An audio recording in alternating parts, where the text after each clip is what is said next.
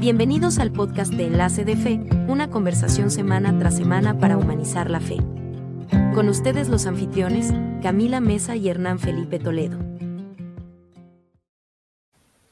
Muy buenas noches, queridos amigos. Aquí estoy nuevamente yo, Hernán, junto a mi esposa Camila, eh, muy ansiosos de poder escuchar a todos ustedes nuevamente este viernes. Así que les saludamos. Hola, buenas noches. Espero que puedan disfrutar la conversación que vamos a tener hoy día, que puedan participar y que eh, puedan dejarnos ahí también sus comentarios para que podamos eh, hacerlos partícipe del episodio de hoy. Y el tema de hoy es sumamente bueno. Eh, desde un comienzo habíamos pensado en hablar, porque muchos lo pidieron también, el tema de ser, de no transar principios. ¿Cómo podemos estar más fortalecidos para no transar nuestros principios en el mundo cotidiano nuestro, ¿cierto? En, el trabajo, los estudios, en cualquier círculo fuera de la iglesia, porque estamos muy acostumbrados a, ser fieles en el contexto, ¿cierto?, de que estamos viviendo plenamente la iglesia, pero necesitamos comprender también la perspectiva fuera. Entonces le pusimos ese título en vivo, pero este capítulo y todos los demás anteriores quedan siempre grabados en Spotify, en Apple Podcast y Google Podcast para la eh, escucha posterior pronto agregaremos más plataformas. Así que desde ya eh, dejamos unos eh, segunditos para saludar a algunos. Eh, desde ahí, Aguas Calientes, nos está saludando Carmen. Desde Chile, David. tenemos también algunos que seguramente se van a ir sumando. Tenemos, les comento ya, más de 800 usuarios em, semanalmente únicos y, mucho, y casi 5.000 reproducciones. Así que estamos muy contentos de que esto se eh, extendió en el boca a boca. También está saludando Jimena desde Suiza, Margarita, etcétera. Hola, estamos súper agradecidos, en verdad, que, que se queden también a escuchar. Imagínate hubieran escuchado el primero y después nadie más. Cada semana eh, hay más personas participando, así que eso nos, nos gusta y nos tiene súper agradecido y nos entusiasma también a, a, ver los temas que a seguir en las próximas semanas. Así es. Ahí se suma Adriana, Lilian, Betty, Marco. Así que muchas gracias a todos por estar llegando. Empecemos entonces al invitado, exactamente, porque eso es lo que todos esperan. La verdad es que este invitado, eh, hagámoslo doble. Primero presenta algo que, se te ocurra presentar a ti, Camila, sobre, sobre este invitado. Bueno, este invitado es cercano a, nosotros porque por un tiempo fue de nuestro barrio, ¿cierto? Y de hecho, yo le sugerí a Hernán que lo invitáramos porque cuando planteamos un poco el tema de la semana, yo recordé que una vez no una vez, en verdad, varias veces lo oí testificar en cuanto a esto, como experiencias de su trabajo este y como él eh, testificaba de que mantener sus principios eh, lo ayudaba y lo bendecía. Entonces, él se me vino a mi mente y, estamos muy agradecidos también de que haya aceptado la invitación a estar aquí. Y yo sabía que iba a aceptar porque también lo conozco y él es servicial. De hecho, fue, trabajamos en una presidencia juntos, en un obispado, ¿cierto? Y ahora él eh, se fue para otro lado, ¿cierto?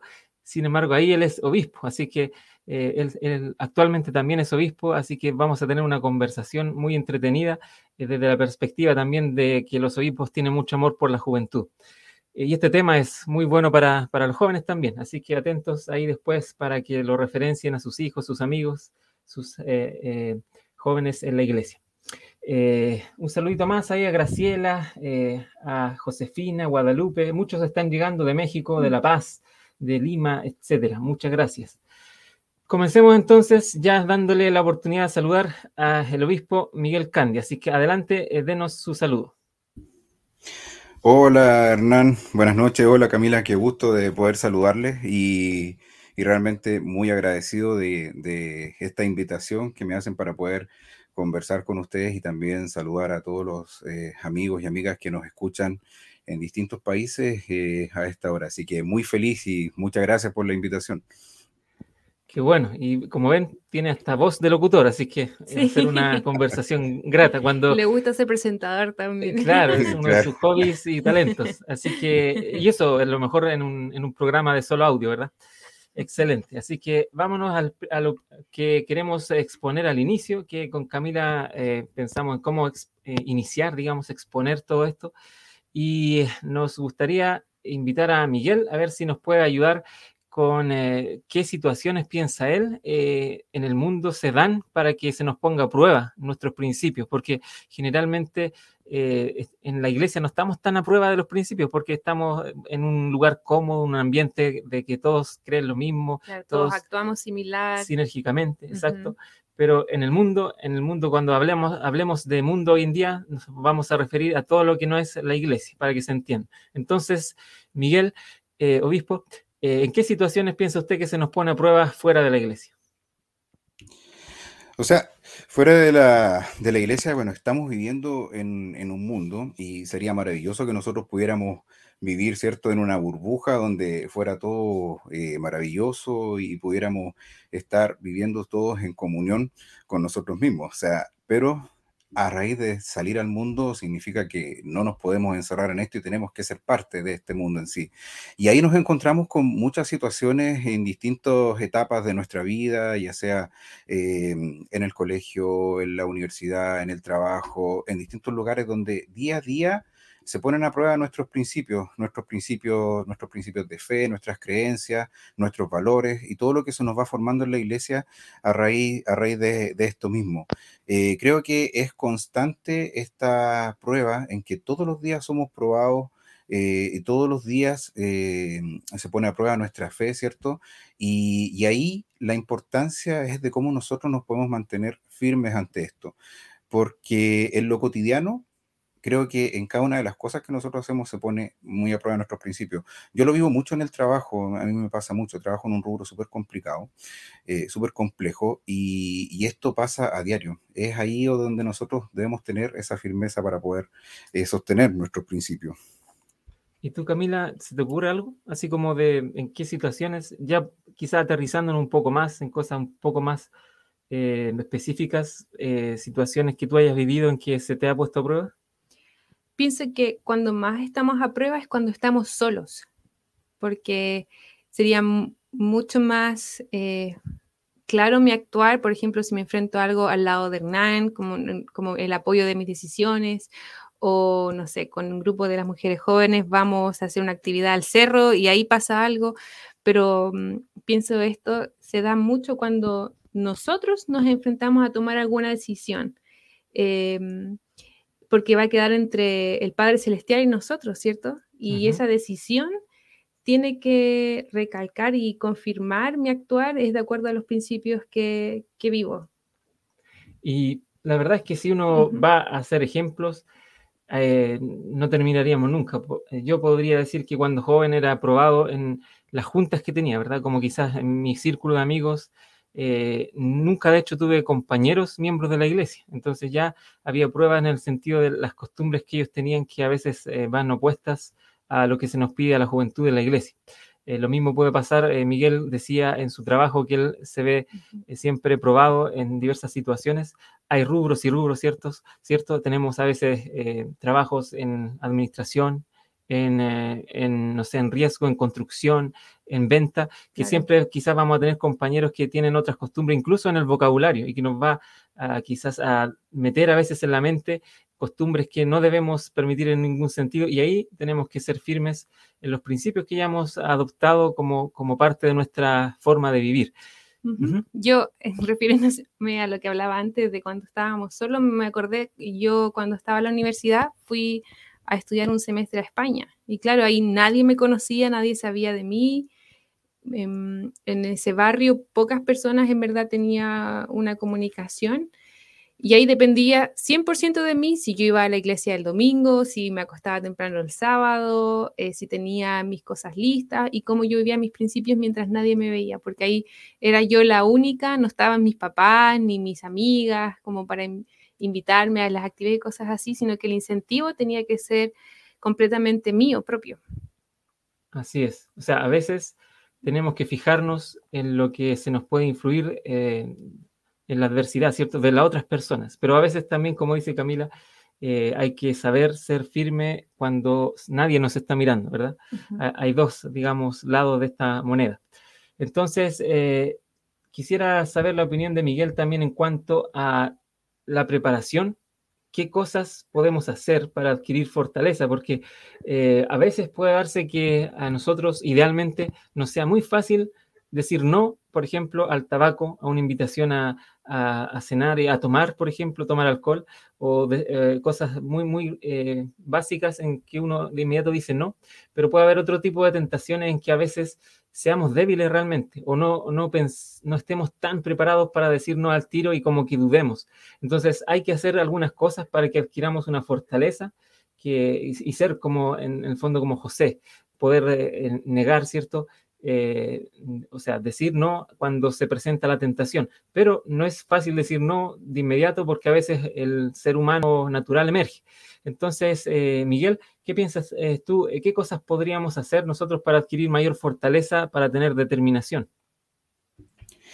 Sí, claro. Bueno, dentro de, las cosas a lo, que tú mismo nombrabas, Hernán, hay cosas que, cierto, son evidentes de, que se nos pone a prueba, ¿cierto? Como que te ofrezcan un, cigarrillo, que te ofrezcan una copa de alcohol o algo así en un grupo de amigos.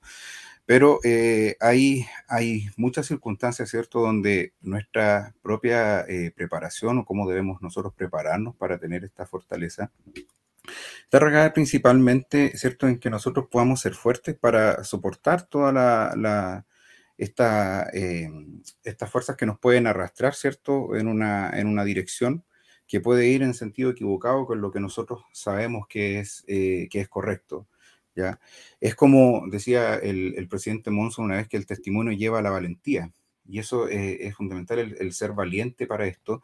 Y nuestro testimonio es fundamental en eso porque se fortalece en, en cuando nosotros estamos eh, fortalecidos en esta, en esta roca del Evangelio, ¿cierto? Y que nosotros podemos tener claridad en los principios, en lo que hemos aprendido y en lo que se nos ha enseñado, podemos tener esta, en nuestro propio testimonio nos va a ayudar mucho a tener esa fortaleza, a decir que no, a, no creer que, eh, Camila mencionaba hace poco que una de las, donde pudo tener mayor fortaleza era cuando estaba sola, ¿cierto? Que podía hacer, eh, poner más a prueba es esto cómo defender nuestros principios.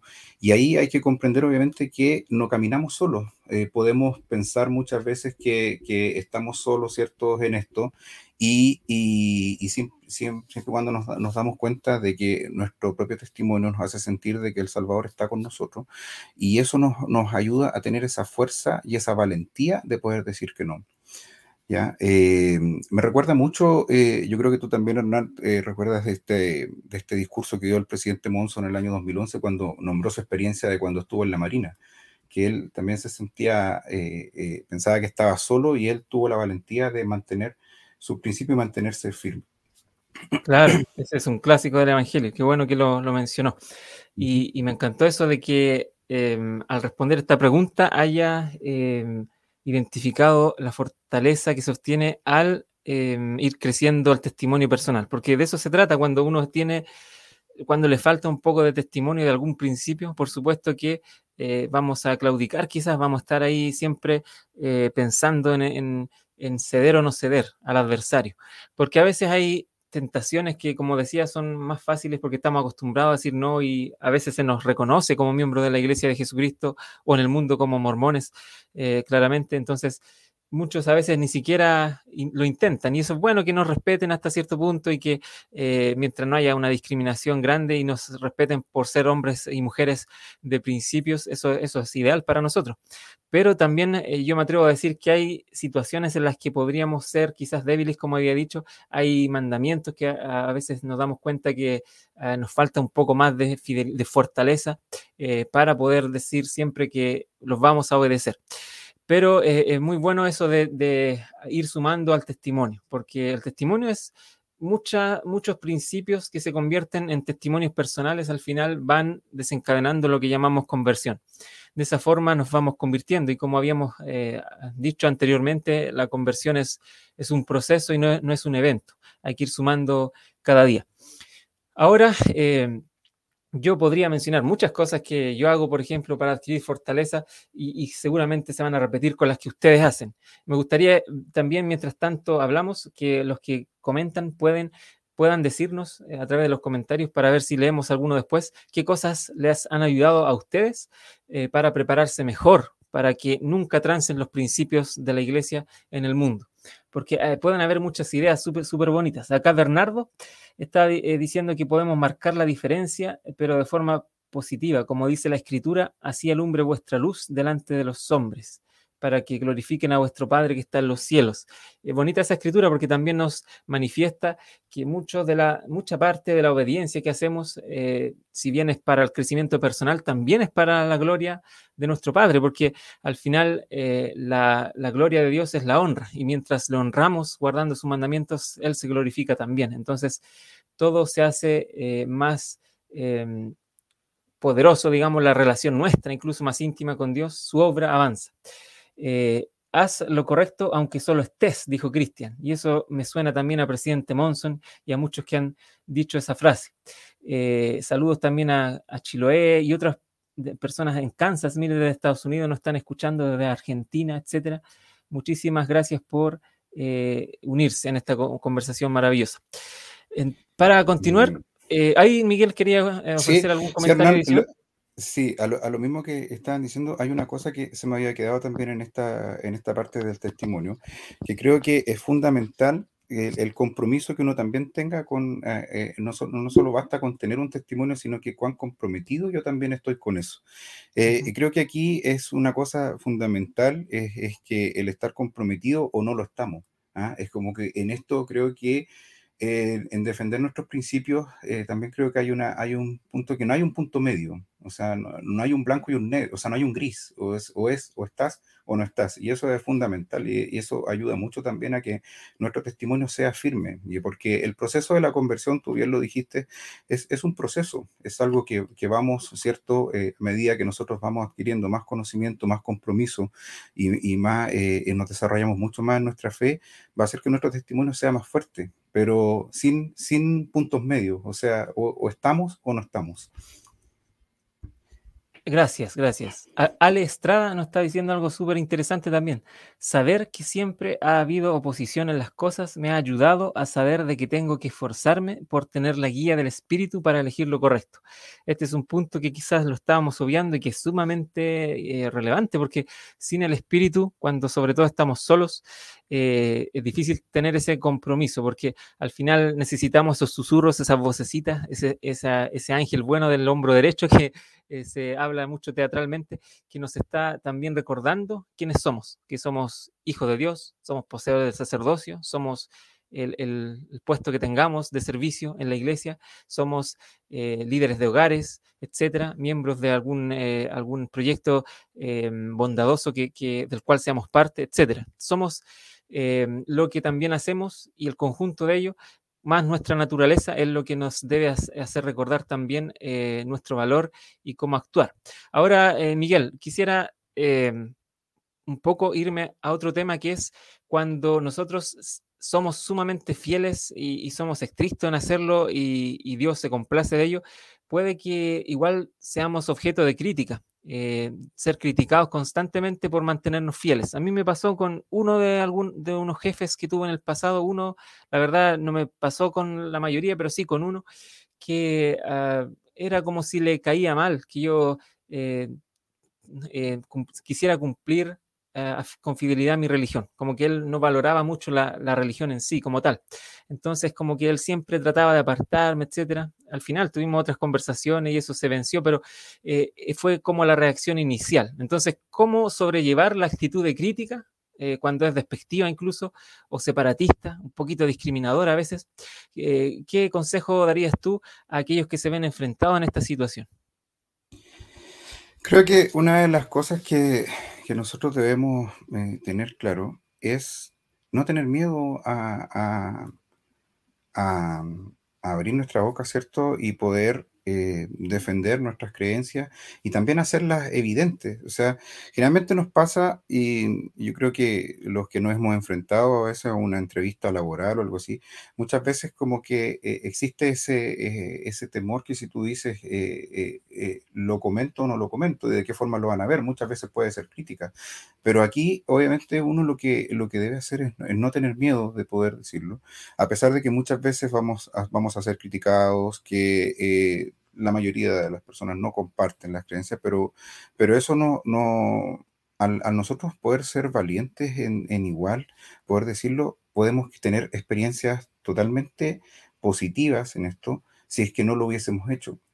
Eh, me recuerda mucho, y se me vino a la mente una, una vez leí de un, discurso del, del, del, Elder Cook, que él eh, narraba cuando también tuvo una entrevista de trabajo, y en esa entrevista de trabajo eh, tuvo, le pasó lo siguiente, la persona que lo estaba entrevistando le ofrecieron a beber alcohol, y le ofrecieron dos veces.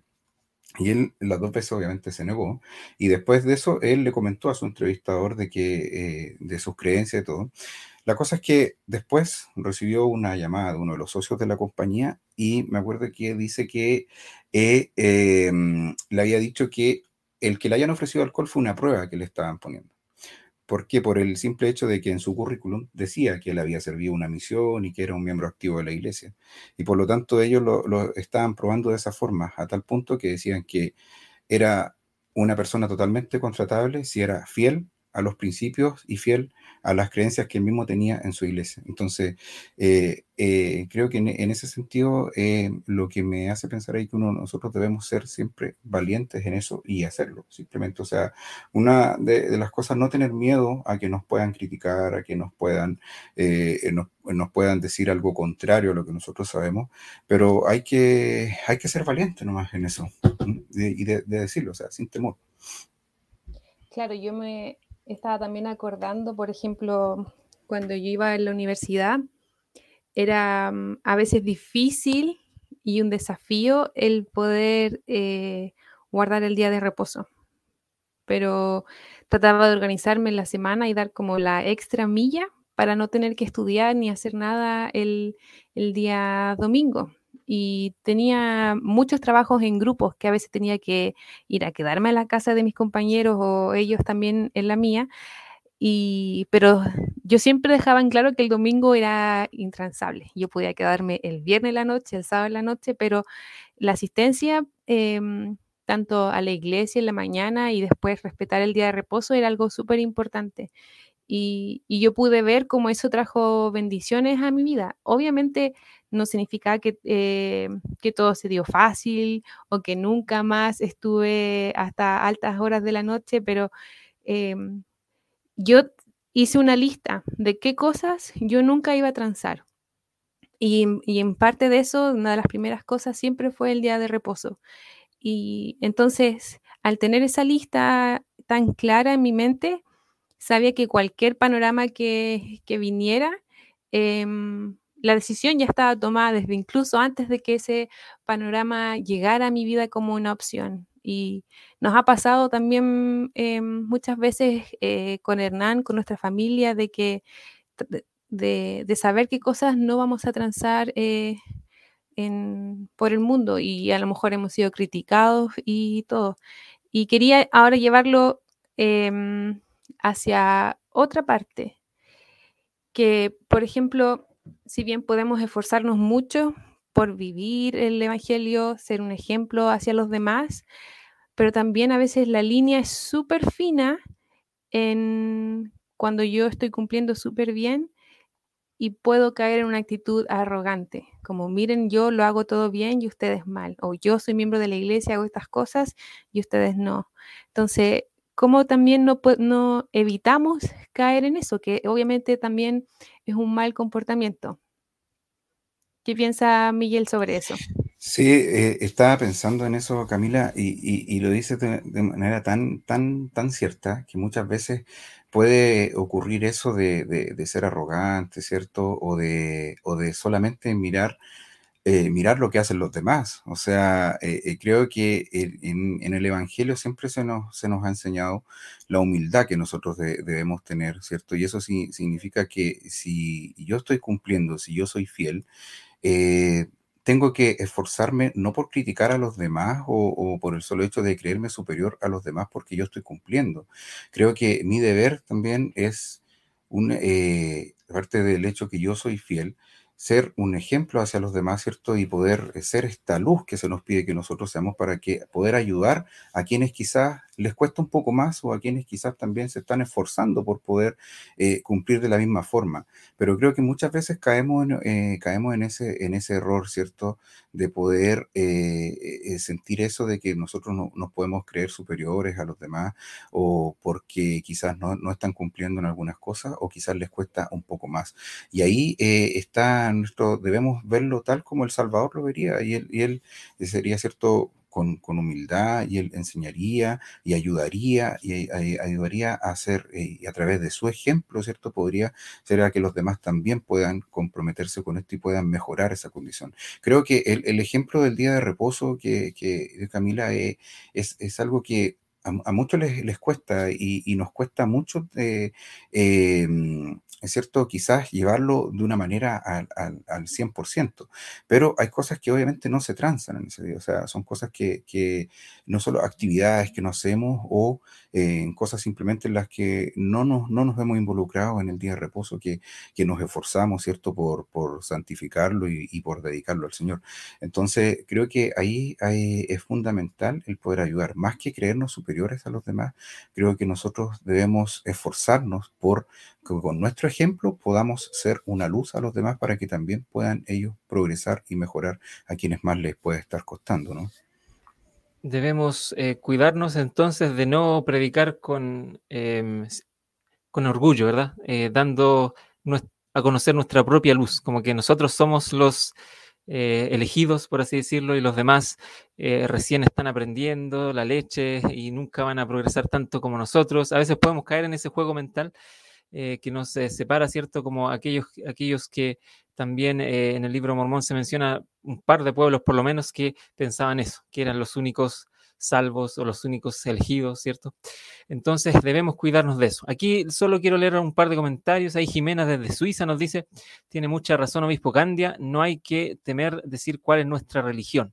Eh, y, me gusta eso porque al final el obispo había mencionado, volviendo atrás un poquito, el tema de, de decir o no, nuestra fe, nuestra creencia, nuestra religión en una entrevista laboral, por ejemplo, y voy más eh, a fondo incluso en un currículum vitae, ¿cierto? Cuando uno va a postular un empleo, yo aprendí que eh, consejos buenos de gerentes de autosuficiencia y otros hermanos que eh, me han dado claves para hacerlo, que cuando hemos tenido experiencias, obviamente no son laborales y remuneradas, pero sí hemos tenido experiencias que nos han ayudado a ser mejores personas a través del servicio, el voluntariado, por así decirlo, también se pueden poner ahí y, y, enriquecen eso, porque hasta cierto punto es una forma también de predicar, porque cuando entramos a una nueva empresa o algún lugar a mostrar nuestra forma de trabajar, si es pulcra, si es esforzada y responsable, eso va a dar un buen ejemplo. Y por supuesto, el, jefe, la persona que sepa arriba, va a saber que nosotros somos cristianos y somos cristianos de la iglesia de Jesucristo y va a tener esa coherencia, esa eh, la cohesión entre la idea de lo que significa un creyente en Cristo y lo que hace. Y no solo eh, ese concepto general de que ah, el cristiano muy, muy comúnmente puede, ver, puede verse como alguien solamente que, que a veces podría ser un poco hostigante en cuanto a su fe. Entonces, vamos borrando esos mitos que aparecen de repente en la sociedad. Ahora, eh, eso de, quisiera pasar un poquito del tema de, no menoscabar a los demás, ¿cierto? Porque cada uno tiene sus propias creencias también, a otro tema que es interesante, que es uh, aprovechar nuestra vida leal a, a, la fe, ¿cierto? Leal a nuestros principios en traer almas a la verdad. Y eso es lo que estaba mencionando, que a veces damos un súper buen ejemplo y a veces las personas nos consultan, oye, ¿por qué tú eres así? ¿Por qué siempre eres tan honrado, tan correcto? A mí me lo, han, me lo han dicho eso. Y yo en vez de, bueno, por dentro siempre emerge eso de que, oh, genial, como que me están alabando, pero después dejo al tiro ese sentimiento porque me acerca al orgullo del cual quiero alejarme más bien lo tomo con humildad como, eh, o trato de hacerlo para eh, explicar, así como, no, yo soy miembro de la Iglesia de Jesucristo por, desde pequeño, eh, me esforcé por tener un testimonio de las cosas correctas que creo y de actuar como un ser humano correcto lo más noble que pueda y empiezo a hablar y después uno siempre puede extender invitaciones, independiente de que resulten o no, pero son maneras también de traer luz a las demás personas. Entonces, Miguel, eh, ¿Qué piensas de eso? ¿Has tenido tú algún, alguna experiencia en tu vida o algún ejemplo que nos puedas contar de cómo aprovechar esa lealtad a Dios en el mundo para también traer almas a la verdad? Sí, o sea, Eh, a lo mismo que decías tú, Hernán, eh, bueno, y que ya lo habíamos comentado también antes, el ejemplo es, fundamental. Pero el ejemplo es vivir nuestra vida de manera, de manera normal, como obviamente como miembros de, la, iglesia, eh, ¿cierto? es vivir nuestra vida que nosotros reflejemos, ¿cierto? Que vivimos en base a los principios del Evangelio. Y eso después la gente lo nota de manera automática, o sea, uno, uno no se percata de eso porque uno vive sus principios y cierto, y uno vive de una manera, eh, de, una, de, una, manera tal, cierto, que eso se refleja. Eh, cuando comentábamos, por ejemplo, que no, no, lo alcancé a decir cuando hablábamos del tema de poner en el currículum, cierto, que, que, pertenezco a la iglesia que sirvo, eso también eh, muchos pueden pensar que es una gran responsabilidad, una gran carga que voy a tener porque me voy a tener que comportar de cierta forma y todo, y eso es todo lo contrario, porque si nosotros como miembros de la iglesia, ¿cierto? Y, obviamente nos, nos, comportamos de buena manera. Y nosotros, si vivimos nuestro, nuestro eh, vivimos el Evangelio y vivimos nuestros principios, ¿cierto? Y los mantenemos, siempre vamos a, esa va a ser nuestra forma natural de ser, no vamos a tener que actuar de otra manera. Y esa luz se refleja. Y eso, y eso se, se ve, o sea, y yo lo he experimentado, o sea, eh, yo trabajo en construcción, que es un rubro súper complejo, eh, y, eh, pero tengo compañeros de trabajo que, lo han notado. Y eso eh, también, por ejemplo, pongo un, ejemplo básico. creo que una de las cosas que, que, que, más abundan en este rubro son las malas palabras y cosas así. Y, y me ha pasado que los propios compañeros, cuando yo tengo que tener una conversación a veces un poco más enérgica con alguien por, por la situación en que uno está. Y mis compañeros dicen, no, es que, es que él no, no, no, dice malas palabras, o sea, es algo que ellos ya lo saben. Y eso se va, eh, y, lo, y la gente que nos rodea, quienes, con quienes nos desenvolvemos, ya sea en el trabajo o en otro lugar, que están con nosotros saben que nosotros actuamos de esa forma. Entonces, eh, en, en, esa forma es como nosotros eh, hacemos válido nuestro, eh, nuestros valores y nuestros principios, ¿cierto? Y, los reflejamos hacia los demás. Esa es nuestra responsabilidad, o sea, ser, eh, comportarnos de tal forma que eso se refleje de manera natural y no, que no tengamos que pensar en eso porque ya es algo que lo tenemos totalmente arraigado, ¿cierto? Así es. Eh, me, gusta, me gusta ese pensamiento de poder usar estas certezas personales en, actuar en cosas evidentes, en alumbrar, como decía un comentario ahí también, y de esa forma em, dar un buen ejemplo, que al final eso también acerca. Por ahí una hermana comentaba que, eh, a ver si es que encuentro el, mensaje que ella decía, pero en el fondo decía que más que las palabras son los hechos lo que hacen que las, las personas crean más más que las persuasiones eh, vocales, ¿cierto? Más bien la persuasión eh, a través de un hecho siempre va a ser más poderosa. Eh, de hecho, Jimena ahí está diciendo también se predica con el ejemplo, o sea, algo que le enseñó su, madre. Em, también aquí está diciendo Reno, em, ah, Reno dice, no es de poner en los currículums, en los currículum, ahora ese requisito ya viene como pregunta de requerimiento para trabajo. Claro, algunas empresas puede que les interese saber la religión de las personas, no, eh, al menos en nuestro país eh, eso no, eso no se recomienda a la empresa porque pueden ser acusadas de discriminar por religión, pero sí, si es que lo requirieran, yo siempre doy el consejo de que, de que lo hagan, pero solamente, o sea, no es necesario ponerlo en el currículum, así como soy Hernán tanto, soy obispo de la iglesia, no, solamente hay una parte, los currículums son laborales y académicos, tenemos que enfocarnos en eso, eso quería decir, pero al final siempre hay una área que a veces puede ser otras competencias o voluntariados, y ahí podemos poner que, por ejemplo, fuimos misioneros o que hemos servido por mucho tiempo en la primaria eh, sirviendo a los niños, eso puede dar mucho que decir de una persona que ha servido a los niños, por ejemplo, por poner algo, una idea en voz alta. Eh, quisiera leer otros comentarios también, aquí nos está agradeciendo varios, varios hermanos que se han sumado. Karina, etcétera. Y ah, me dice, aquí estaba el comentario que decía de Sarela Rojas, las acciones, gestos y la forma de actuar hablan más fuerte y pesan más que las palabras. Muchas gracias. Reno decía, se llama humildad justa, seguramente cuando hablábamos de eh, poder eh, tomarlo sin arrogancia, lo que es el cumplir con nuestros principios. bien, ahora quisiera eh, dar un vuelco, ¿cierto?, a el tema de eh, la diferencia que puede existir entre compartir con las personas y aceptar sus malos hábitos, porque igual hay que hacer la diferencia, porque esto podría a veces coartarnos la forma en que podemos participar en la obra misional dentro de la iglesia. Imagínense lo que pasaría si yo eh, y todos ustedes y toda la iglesia fuéramos tan cerrados que solamente quisiéramos tener amigos dentro de la iglesia y no nos mezcláramos con nadie, así como súper cerrado. Y si vamos al mundo a estudiar con compañeros de trabajo, de universidad o de colegio que no son miembros, ni les hablamos, solo nos cerramos nosotros, vamos, cumplimos, entramos, eh, damos las pruebas, estudiamos, volvemos a la casa siempre y solamente nos rodeamos de, no sé, los compañeros de seminario, de instituto en la iglesia, de la clase dominical, los domingos, etcétera, y nunca hablamos con nadie entonces hay que hacer una diferencia entre compartir con las personas que, no, que son del mundo, por así decirlo, en el sentido de que no tienen nuestra misma religión, y también lo que significa aparte aceptar sus malos hábitos, porque el hecho de que yo eh, me junte con personas que no son miembros no tiene por qué decir que estoy aceptando sus malos hábitos. De hecho, eh, Jesucristo anduvo metido, ¿cierto?, entre pecadores, él mismo lo declaró. De eso se trata también. Y ahí tiene que entrar el equilibrio de lo que yo puedo dar para influir en vez de que se me influya a mí. Entonces, ah, Miguel, ¿qué piensas de eso? ¿Piensas que eh, tiene sentido lo que estoy diciendo? Totalmente, Hernán, totalmente. Bueno, el ejemplo de, Jesucristo que tú diste eh, eh, es, principal en esto porque se le criticó mucho por, por eso, o sea, que cómo podía estar con gente con, gente, ¿cierto?, que eran, eh, que, eran totalmente mundanos. Eh, nos pasa esto eh, a diario, ¿cierto? Porque no podemos estar, como yo decía al inicio de, mi intervención, cuando hablaba que no podemos estar en una burbuja. Entonces nosotros debemos estar, esa frase cuando se dice que estamos insertos en el mundo, pero no somos del mundo, refleja muy bien esto. Y, y obviamente hace de que eh, en esta forma de que nosotros podemos compartir con distintos grupos de personas, ¿ah?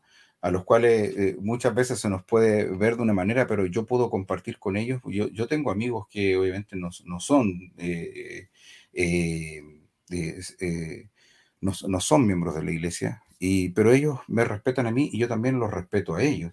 Una cosa es que yo comparta con ellos, pero a lo que tú dijiste, Hernán, es que yo acepte porque yo los puedo aceptar a ellos como, como mis amigos, ¿cierto? Y los puedo aceptar a ellos con lo que ellos piensan o con lo que ellos hacen.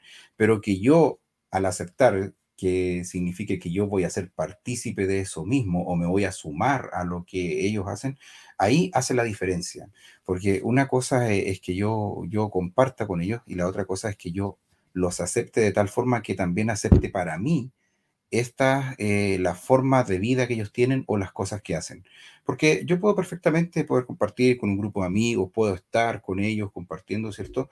Pero me voy a mantener siempre en, en, eh, en la posición que los principios que yo tengo y eh, me ponen ciertos límites. Y yo voy a estar siempre en ese, en ese rango. Y esto, es, esto también es un consejo que no es solo lo podemos decir, ah, esto es un consejo a la juventud, es un consejo para todos, porque creo que muchas veces todos podemos andar en, en los límites pero nosotros debemos tener muy claro cuáles son nuestros límites y hasta y si nosotros cruzamos esos límites, sabemos cuáles son las consecuencias que después se nos pueden venir.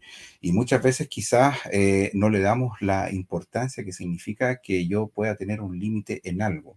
Y en este caso yo puedo compartir con las personas, con todos, ¿cierto? Distintos tipos de creencias, puedo compartir con ellos y, y poder disfrutar con ellos y tener amigos de ellos, ser cercano con ellos pero obviamente yo no voy a aceptar, y, ellos también lo van a aceptar a mí, porque si la persona está conmigo porque realmente, eh, porque me me estima y somos amigos, él obviamente va a respetar mis creencias yo voy a respetar las de él, pero yo por ningún motivo las voy a aceptar, aceptarlas para mí, o eh, eh, copiar las mismas situaciones que ellos hacen, ¿cierto? Y hacerlas parte de mi vida. Eso es fundamental. Exacto. Y ahí es súper, súper clave que estemos en sintonía con el espíritu, porque va a ser el espíritu quien nos va a ayudar a discernir cuando eh, ya nos estamos quizás poniendo en peligro o estamos en un ambiente que nos ha indicado que el espíritu no pueda acompañarnos. Es un poco volviendo atrás a lo que hablábamos de qué cosas nos pueden fortalecer. Personalmente pienso que eso, tener la compañía constante del espíritu y preocuparnos de que sea así, de, poder sentir su influencia en nuestra vida para que nos pueda también advertir cuando quizás estamos en, contextos que este espíritu no pueda estar con nosotros. y el espíritu, disculpe, y el espíritu siempre lo advierte, ¿ah? y, siempre, eh, no sé si a ustedes les ha pasado, pero eh, yo creo que han tenido esa experiencia de que el espíritu siempre nos da ese susurro y nos advierte de que estamos en situaciones que se están tornando un poco peligrosas. Y es ahí nosotros cuánto nosotros queremos, eh, cuánto queremos seguir cruzando esa línea que nos puede llevar a otro camino después. Bueno, y, es una línea que existe de todas maneras. Es una línea que, como yo decía, hay una gran diferencia entre compartir con personas y aceptar los malos hábitos. Eh, y con respecto a eso, quisiera eh, remitir a, todos los oyentes a que escuchen esta breve historia del Elton Perry de los 12, ya fallecido, que él, nos va a, modelar esto con esta historia muy claramente. Él dijo, pasé mi carrera profesional en el negocio de tiendas o almacenes. Debido a que integraba el equipo de la gerencia, era importante que me relacionara a nivel social con organizaciones locales de negocios. Las reuniones con la mayoría de esas organizaciones siempre empezaban con la hora del cóctel era un tiempo para relacionarse y conocer a las personas que pertenecían a la organización. Siempre me he sentido incómodo en esas reuniones sociales. Yo lo comprendo perfectamente, a mí me pasaba lo mismo. Al principio empecé a pedir una gaseosa de limón, pero no tardé en descubrir que esa gaseosa tiene la apariencia de las otras bebidas. No podía dar la impresión de que no bebía si tenía una gaseosa clara en las manos. Traté con un refresco de zarzaparrilla y tuve el mismo problema. Finalmente decidí que tendría que tomar algo que claramente me distinguiera como una persona abstemia. Fui y pedí un vaso de leche. Al camarero nunca le habían pedido un pedido así. Fue a la cocina y me trajo un vaso de leche. Ahora tenía una bebida que lucía muy diferente de las bebidas alcohólicas que los demás estaban bebiendo. De pronto fui el centro de atención. Se hicieron muchos chistes a costa de mi bebida. La leche fue el tema de conversación y esa noche conocí a más líderes de negocios que los que jamás había conocido en una hora de cócteles. La leche se convirtió en mi bebida preferida durante esas recepciones. Muy pronto llegó a saberse que yo era mormón. Bueno, en esa época se, nos catalogaba así. El respeto que recibí realmente me sorprendió, así como un acontecimiento interesante que empezó a ocurrir. Muy pronto otras personas empezaron a hacer lo mismo que yo con cócteles de pura leche. Eso quiere decir, hermanos, que hay que ser muchas veces creativo para también no transar en los principios y de esa forma yo a la vez estoy influyendo en los demás. Al final eh, empezaron a copiar al, al Elder Perry porque vieron que tuvo éxito por no transar sus principios, porque al final el objetivo de esa reunión era negociar, tener nueva, nueva red de contactos. Y resulta que cuando tomó leche en vez de, en vez de licor, eh, todos se le fueron encima. Logró la mejor red de contactos que pudo y se transformó en un gran líder también de negocios. Así que eso siempre me, me ha marcado esa historia. Es un gran ejemplo esta historia porque él estuvo dispuesto a sobresalir. A veces cuando tenemos miedo de estar en un contexto, tratamos como de de que nadie se dé cuenta que estamos ahí, ¿cierto? Como, ay, voy a ir a este lugar, pero ojalá nadie me vea, ay, que nadie suba una foto de que yo estoy aquí o cosas así. Pero si lo vemos de una manera en que podemos eh, seguir el ejemplo de Elder eh, Perry, podemos destacar de alguna manera, ¿cierto? Y sentirnos conformes y cómodos en, con lo que hacemos. Y hay un detalle ahí, se dieron cuenta que Elder Perry eh, podría simplemente haber haber tomado la bebida de limón o de salsa parrilla, porque al final él no estaba cometiendo ningún error, pero él fue más allá, fue a lo que se llaman las apariencias, es decir, trató de no solo hacer el bien, sino de parecer hacer el bien también, porque lo aparente también es importante, ¿verdad?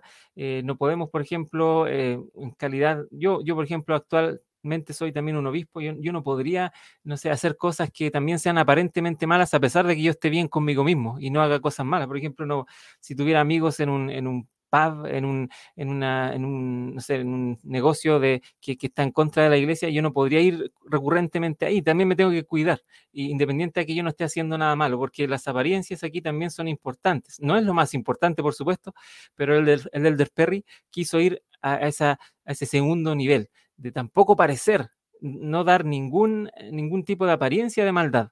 Y eso es sumamente importante. De forma final, solo quisiera eh, llevarnos al tema de nuestra actitud de participantes en el mundo y las actividades, porque habíamos dicho que no tenemos que abstraernos, no tenemos que estar en la burbuja, tenemos que salir al mundo independiente a la adversidad y oposición y falta de principios eh, coherentes con los nuestros que haya, entonces debemos prepararnos para estar fuertes en el mundo. Y el, título de este podcast eh, se llama Cómo estar en el mundo sin ser del mundo. Y ese estar en el mundo es el que quiero enfocarme al final. Ya hemos hablado mucho de no ser del mundo, y eso está claro.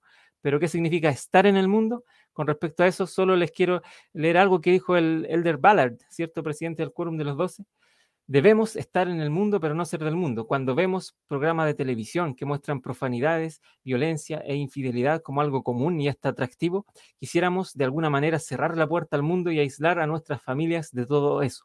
Quizás debamos repetir la frase que mencioné anteriormente como dos advertencias separadas. Primero, estén en el mundo, participen, manténganse informados, traten de entender y tolerar y apreciar a las diferentes personas hagan contribuciones significativas a la sociedad por medio del servicio y la participación. Y segundo, no sean del mundo. Entonces, el Elder Ballard está enfocándose también mucho en estar en el mundo. E, esa frase es sumamente interesante. ¿Qué piensas tú, eh, Camila? Y luego, Miguel. Sí, me, encanta eso porque nos, nos llama a, no ser como mm, egoístas con, nuestra fe o nuestras experiencias, nuestro testimonio, ¿cierto? Sí, pasivos, como mm, porque en el estar en el mundo significa que yo voy a llevar todos mis principios y mi testimonio a una acción, ¿cierto? Voy a hacer cosas para que las demás personas puedan ver qué tanto me llena el Evangelio, que yo soy feliz. No, no, no es como que, que sean que sientan pena por las cosas, que la iglesia no, no me restringe, sino que realmente nosotros podemos sentir gozo siguiendo esos principios, que, que nuestras familias son bendecidas, que podemos ser personas humildes también y agradecidos por las cosas que tenemos y, y la gente se da cuenta igual, la gente nos busca para para consejos, nos, nos, busca para contar sus problemas, para eh, buscar ayuda y, la gente siempre va a estar pendiente de las cosas que hacemos y, esperan que nosotros participemos. Siempre van a, van a querer saber cuál es nuestra opinión o, cómo nosotros nos vamos a enfrentar a, ciertas cosas que, ocurren en el mundo. Hay muchos ojos sobre nosotros. Miguel. Sí, sí, sin duda. Em, creo que el, de la historia de, del Elder Perry, Creo que eh, a mí me pasa constantemente eso, ¿ah? en, las fiestas de, fin de año, en las típicas comidas de fin de año que uno debe participar igual para no, tener que aislarse de las circunstancias. Eh, no se me había ocurrido nunca lo del vaso de leche, ¿ah? creo que lo voy a, lo, voy a considerar. Em, buena. idea, sí, porque al final siempre he sido la única gaseosa, la única bebida en la mesa y creo que ahora eh, vamos a, cambiarla. Pero mm, a lo, a lo mismo que, que dice, que dice Camila, ¿cierto? Em, tenemos que participar, tenemos que, tenemos que ser, ser valientes en, participar de las actividades, ser totalmente normales en, participar de actividades donde obviamente vayan eh, otro tipo de personas, no, no solamente siempre donde podamos estar en actividades que estén... Eh, eh, miembros de la iglesia o, nuestros pares, ¿cierto? La idea es poder siempre participar. Y a través de esa misma, nuestra misión en esta participar es que nosotros vamos a, reflejar y vamos quizás a influir en los demás. Y eso es, eh, eh, es, fundamental en, cómo nosotros vivimos. esto nos, nos, hace que debemos enfocarnos en, en ser felices, en, en ser felices donde, estemos, con quien estemos y lo que estemos haciendo. Lo importante es que nosotros hagamos cosas distintas. No debemos, eh, todos tenemos, eh, eh, tenemos cosas que nos gustan hacer y que debemos compartir y compartimos con grupos de gente que obviamente no son miembros de la iglesia, pero debemos ser, debemos ser valientes, debemos mantenernos siempre en nuestras posturas, en ser firmes en lo que nosotros creemos, no transar en eso. Y eso nos va a dar felicidad, eso en ningún caso va a ser un, un motivo de que nosotros nos vamos a sentir reprimidos por hacer algo porque eso, eso, eso también significa que eh, estamos viviendo el Evangelio de una manera como que nos sentimos que nos están reprimiendo por algo y no nos sentimos contentos de poder hacerlo. Y esto es todo lo contrario. El Evangelio de, Jesucristo obviamente nos hace que nosotros seamos felices y que seamos felices no solo en la capilla, no solo en la iglesia, que seamos felices eh, en, no solo en nuestro entorno familiar, sino que seamos felices en todas partes.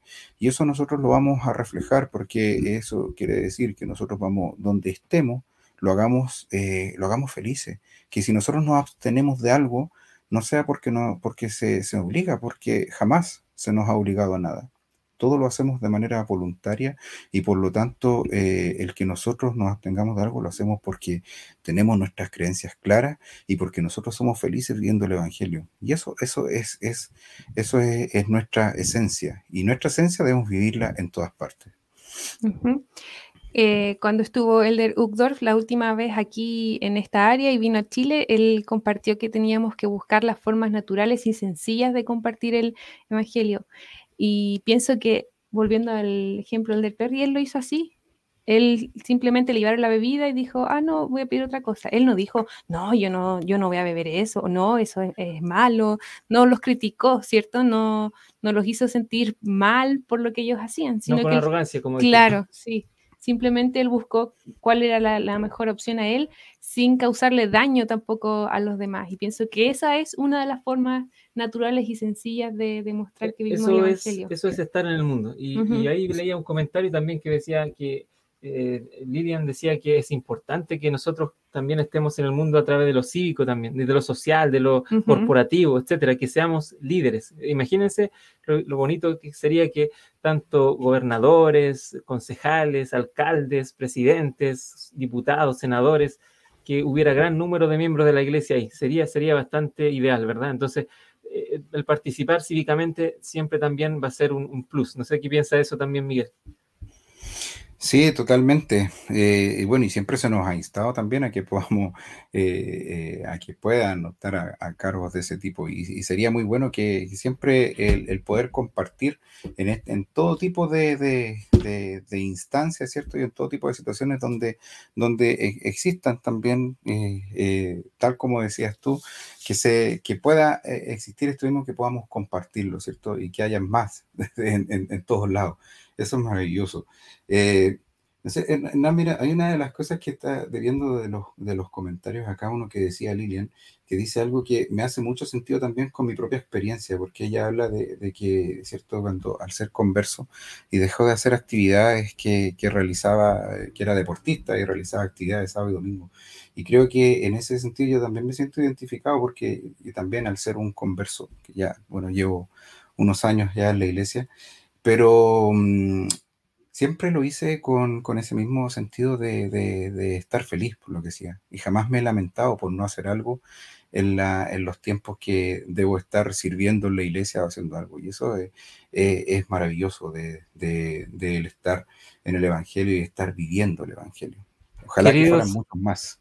Ajá, gracias Miguel. Queridos amigos, todos los que están oyendo, ya ha llegado el, final del podcast. La verdad es que se nos pasó el tiempo un poquito más largo que los episodios anteriores porque este tema de verdad que es interesantísimo y espero que lo puedan seguir compartiendo con sus amigos. Gracias Silvia, Karina, David, eh, a Margarita, Ángela, eh, García que también se unió. Gracias a todos los que se unieron al final y pudieron escuchar.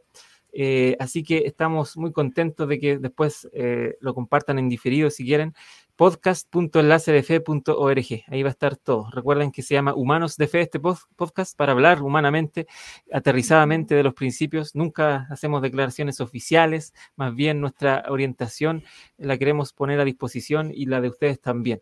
Entonces, solo quiero dejarles esta noche con dos ideas. Eh, me gustó cuando mi esposa dijo, eh, mencionaba lo que ella vivió sola en la universidad y a eso yo le agrego también eh, lo que hacemos juntos. Camila y yo nos encanta eh, viajar, hemos viajado mucho y eh, a tal punto hemos querido subir el nivel de no transar principios que cada vez que vamos a un país, a, un país distinto, tratamos al 100% de planificar. Camila tiene un Excel ahí que pone como cada día qué actividades vamos a hacer. Entonces, en el país en que estemos, el domingo es sagrado que tenemos que saber la dirección de la capilla de ese lugar y asistir, aunque sea una capilla como una vez estuvimos en Bélgica sin entender nada o de en cualquier idioma, que lo importante es ir, tomar la Santa Cena y eso nos ha servido para planificarnos mejor la vida, para poder decir, estamos comprometidos con la fe y no estamos tan relajados.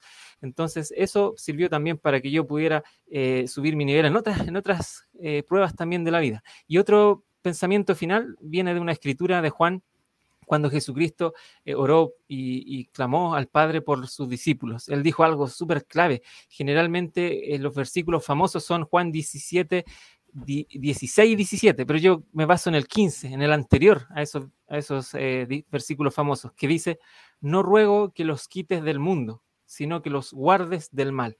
Entonces el mismo Jesucristo lo que deseaba para sus discípulos es que no fueran quitados del mundo, es decir, que estuvieran en el mundo, sino que los guardara del mal, es decir, tenían que estar en el mundo y no ser del mundo. Si en el fondo eso es lo que dijo Jesucristo y es lo que quisiera que eh, pudiéramos identificar, que aún en esa época, en el año 33 de la era cristiana, eh, ya eh, se nos enseñaba este principio. Les voy a dar un, un minuto de despedida a Camila, luego a Miguel y nos estaremos viendo muy próximamente. Es súper buena esta conversación y pienso que, bueno, yo y Hernán somos padres de dos niñas eh, ya tuvimos nuestro tiempo adolescente, quizás que nos enfrentamos a tomar estas decisiones y va a llegar el momento en que nos vamos a enfrentar como padres.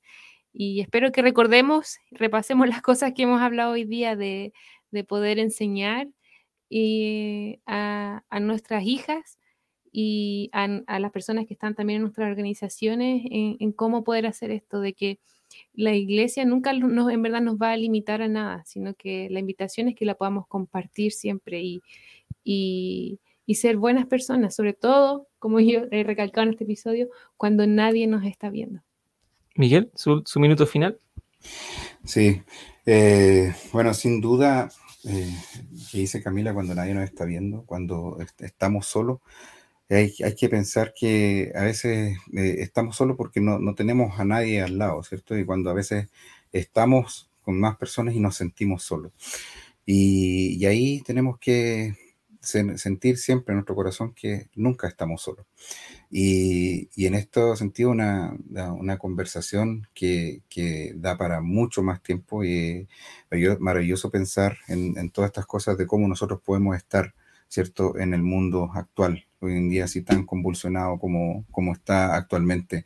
Pero es siempre es eso, ser valientes sí, y, estar siempre considerando estas instancias. Eh, a nosotros las veces que hemos viajado igual con mi esposa, también siempre consideramos ese día de, del domingo o de un templo. Si vamos a ir a un lugar con un templo cerca, créanme que, créanme que en la maleta siempre va nuestra ropa del templo eh, eh, y siempre va y, hasta ocupamos espacio en llevar un traje y etcétera y así hemos podido lo hemos podido hacer y, siempre lo hemos propuesto las veces que hemos nosotros hemos viajado mucho menos que ustedes pero las veces que, hemos ido lo, lo llevamos y, realmente es bueno considerar no importa dónde estemos no importa que estemos de vacaciones eh, el, siempre debemos tener ese tiempo para el Señor y de esa forma nosotros estar en el mundo ser felices eso es lo que significa nuestra luz que nosotros tenemos una de las cosas fundamentales, y con esto quiero terminar, eh, es que nuestra luz que nosotros reflejamos, no debemos permitir que el mundo nos apague nuestra luz o que nos vaya apagando nuestra luz, sino que todo lo contrario, nosotros debemos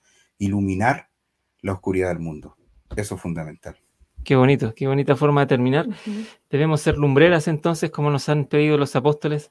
Eh, fue una grata conversación. Gracias de verdad amigos de todas partes que se han conectado, tanto de Europa como de América y otras latitudes. Siempre estamos en contacto a la distancia. Eh, somos Enlace de Fe en el podcast Humano de Fe. Muchas gracias, eh, Miguel, por haber aceptado esta invitación. aquí siempre agradezco a mi compañera Camila que me apoya también en nuestros proyectos y de verdad que esto es solo para enriquecernos y para que todos nos vayamos un poquito mejor a, dormir y, descansados. Así que eh, chao a todos, chao Miguel. Muchas gracias, chao, muchas gracias por la invitación. Que bien. Una gran noche todos a la distancia. Un agrado, cuídense.